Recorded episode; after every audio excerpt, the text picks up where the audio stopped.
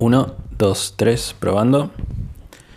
¿Qué tal? Soy Agustín Coronel y bienvenidos a mi primer podcast. Realmente me siento muy nervioso, no es fácil hablar al micrófono o a una cámara por primera vez. Eh, voy a intentar que cada domingo traer alguna anécdota, alguna crítica de película o cómic, o directamente hablar de la vida, ¿no? Porque ya está, ¿no? Hoy voy a comentar un poco mi experiencia, ¿no? De cómo fueron mis días previos a la declaración de la cuarentena obligatoria en Argentina. Eh, cómo afectó a mi trabajo y opinar un poco de algunas actitudes que tuvo la gente ¿no? con las medidas de seguridad que se implementaron. La cuarentena en Argentina se declaró el 20 de marzo del 2020 y mi historia empieza unas semanas antes, cuando vuelvo de mis cuatro días de vacaciones en Ezeiza. Eh, debo decir que fueron mis primeras vacaciones, porque el trabajo lo tuve hace unos meses, relativamente poco, y las disfruté de una manera increíble. Estaba en Ezeiza con mi familia, comimos asados, cine, 4D, etc. Pero bueno, eso no es lo importante. Eh, volviendo, ¿no? Cuando vuelvo a mi rutina habitual de trabajo en un local de comidas al paso, ¿no? Por así decirlo, eh, estaba viniendo bastante bien el negocio. El negocio venía muy bien, había días que hacíamos un montón de plata y realmente está, estábamos en el mejor momento, ¿no? Y ya no quería atender a los clientes, prácticamente como para que entiendan lo bien que estábamos viniendo en cantidad de gente y todo. Em, pero nada, bueno, yo empiezo a notar que esa semana se empezaban a declarar casos de, de coronavirus en diferentes partes de, de Argentina, ¿no? de Capital Federal. Y hubo un caso, ¿no? De una chica que volvió de Estados Unidos y tenía que cumplir la cuarentena obligatoria y no la hizo. Lo primero que hizo fue ir al negocio del papá, que era una carnicería, y el propio padre la denunció a ella, entonces bueno, se la llevaron los policías, todo, y obligaron ¿no? a que cumpliera la cuarentena la piba. El problema es que por culpa de eso, el padre le clausuraron el negocio. Los clientes, los empleados, seguramente la carne, todo se fue a la mierda. Y la chica era positivo de coronavirus. Y ustedes se preguntan, ¿por qué cuento esto? Porque pasó de donde yo trabajo a 15 cuadras, calculale. 15 cuadras de mi trabajo, pasó ahí. Entonces, claro, la gente en sí mucho no se informa porque también la entiendo que no se quiere preocupar tanto mirando las noticias. Pero no sabía la mayoría de la gente que había un caso tan cercano, ¿no? dónde estaba. Y nada, la gente en ese momento me comentaba, ¿no? le preguntaba siempre a mis clientes qué medidas estaban tomando con esto y toda la cosa. Me dijeron que me dijeron muchos que no les preocupaba realmente lo que pasaba con, con esto. Eh, alcohol en gel y ya está. Y muy curioso, eh, también en mi local, al lado de mi local, ah, hay un local de limpieza que no le estaba viniendo muy bien realmente antes ¿no? de todo esto. Pero yo veía en esos días que la cantidad de gente que pasaba por mi negocio no era la misma que un par de semanas antes de todo esto. Estaba bajando poco a poco y había días en los que no hacíamos prácticamente nada. Pero en el de la casa de limpieza yo veía que se estaban llevando cantidad de bolsones de papel higiénico, eh, una cantidad exagerada de alcohol en gel obviamente. Eh, pero bueno, viste, dijimos dos cosas. Ese día que Fernández anunció la cuarentena, yo salí a las 8 de mi trabajo y cuando estaba cerrando eh, vino una señora. ¿no? Vino una señora a preguntarme si yo seguía vendiendo. Yo le dije, ¿sabe qué? Tome, porque como no vamos a estar por cierta cantidad de tiempo, le doy un, par de cosas gratis para que se lleve y no tenga que gastar. En fin, eh, la señora no sabía nada de la cuarentena y yo le había dicho, eh, me voy por, por esto de la cuarentena, porque yo justo estaba cerrando. Y, y nada, la señora me, preguntó, ¿no? o me dijo más, más que nada, cómo iba a hacer para pagar el alquiler, ¿no? Porque ella trabajaba en negro y cómo hacía para pagar el alquiler, que eran 18 mil pesos.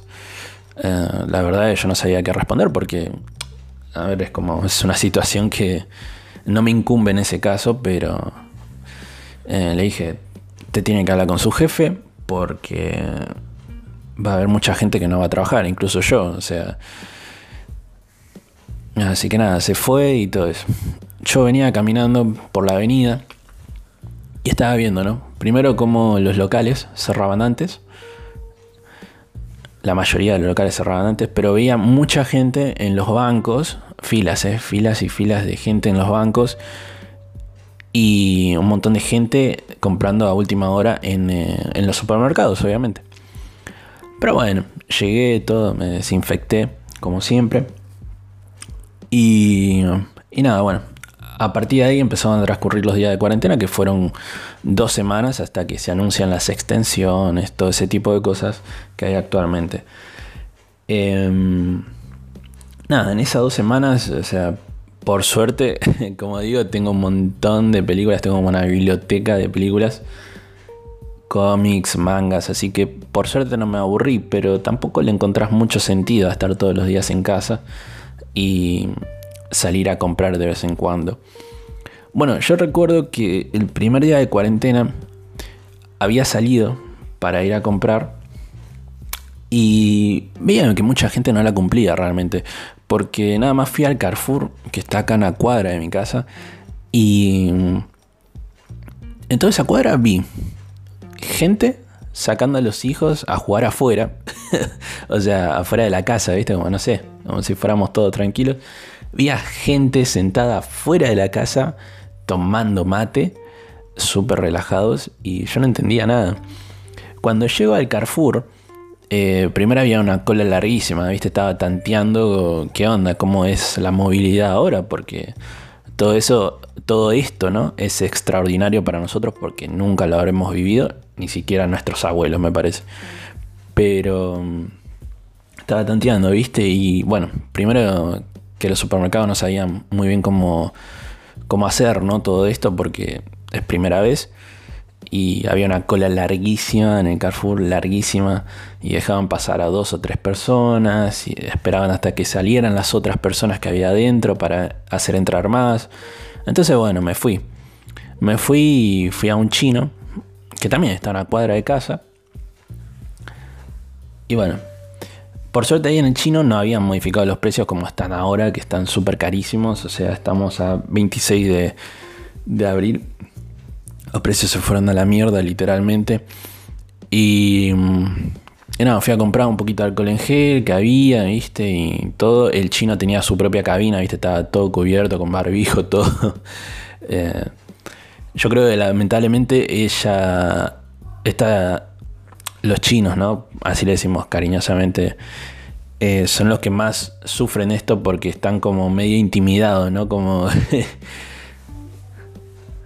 porque la gente puede pensar cualquier cosa, lamentablemente, sobre alguien que no tiene nada que ver, ¿no? O sea... Pero bueno. Eh, fui, compré todo, todo tranquilo. Pero siempre había un montón de gente en los pharmacities o en, en las farmacias, ya de por sí. Y nada, bueno, empezaron a transcurrir los días, los días, los días, los días. Llegó el 13 de abril, en donde nuestro jefe ¿no? nos comunica que vayamos a, a las oficinas y, y nada, para ver cómo se maneja la cosa a partir de ahora.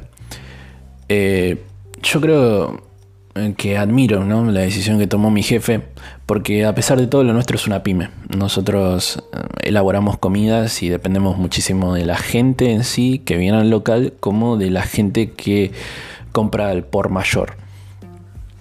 Bueno, no dijo, la situación está difícil, eso es obvio.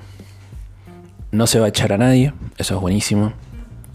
Se nos va a pagar eh, el tiempo que no trabajamos, que desde marzo hasta el 13 de abril, casi un mes, ponele, se nos va a pagar. Obviamente no ahora por una cuestión de que es una pyme, no podemos pagarle ahora a todos los empleados lamentablemente, porque si no la pyme se funde, o sea, ya de por sí hay poca gente y más ahora mm, es imposible. Pero bueno, dijo que no se va a echar a nadie, se nos va a pagar, se le va a pagar a los que no puedan, a los que vivan lejos y por un tema de permisos no puedan asistir al trabajo. Eh, y nada, hay que meterle pata, hay que meterle muchísima pata. Eh, pero bueno, admiro esa decisión, admiro la responsabilidad que tiene como jefe eh, al tomar una decisión así, porque también es su negocio, su negocio que ha construido por años y creo que que ese negocio se destruya por algo que lamentablemente no es culpa de nadie acá. O sea, es un virus que está y que lamentablemente nos va a cambiar la vida a muchos. Pero bueno, eh, volvimos al trabajo normalmente, hacíamos menos horas, obviamente por la cantidad de horas. Por, eh, digo, perdón, por la cantidad de gente que pasaba por los locales. Si antes, ponele, ¿no? Que teníamos 30, 30 personas o incluso 50 por día, Ahora venían 10. 10, 15 máximo. Así que nada, yo vi, o sea, yo vi y vivo lamentablemente porque sigo en el trabajo, eh, sigo trabajando ahí, como eh, la venta baja, bajó significativamente. Significativamente y las cuentas ¿no? de los locales son una locura. Y no entendés. O sea, está bien que no te corten los servicios eh, si no pagas, pero la cuenta lamentablemente se te va a acumular. Y cuando se te acumule la cuenta, no vas a saber cómo carajo pagarla, porque es una bestialidad, lamentablemente. Eh, a día de hoy, ayer 25 25 de abril fue un día donde llovió demasiado y lamentablemente lo que hice en 9 horas, ¿no? Estando ahí. Totalmente al pedo, lo admito, porque no, no hay mucho que hacer. Solo vendí 700 pesos. En comida, ¿eh? Y vos decís, no, no, no, puede ser. O sea, entiendo a la gente. Pero, pero cómo esto afecta a las pymes es una locura. Y lamentablemente el gobierno de Fernández hizo un par de cosas buenas, pero también malas. Dejó a las pymes, o sea, lo que es más importante en Argentina son las pymes, lo dejó afuera, lamentablemente. Y los empleadores, eh, lamentablemente, se tienen que ver en la, en la decisión de despedir gente, aunque les duela, aunque algunos no, pero se entiende la decisión de despedir gente porque el movimiento a partir de, del 20 de marzo hasta el día de hoy es mínimo, es mínimo. Y no podés mantener a tanta cantidad de empleados más allá siendo una pyme, porque el flujo no es el mismo. Ahora toda la gente se maneja con pedidos, deliveries, pero el delivery te lo cobra, no, no es que es algo y sigue siendo carísimo ya de por sí la comida. Y lo que menos va a hacer la gente es comprar por, delivery. No sé, pedís un kilo de helado y, o sea, te cobran el envío 200 o 300 pesos más o menos.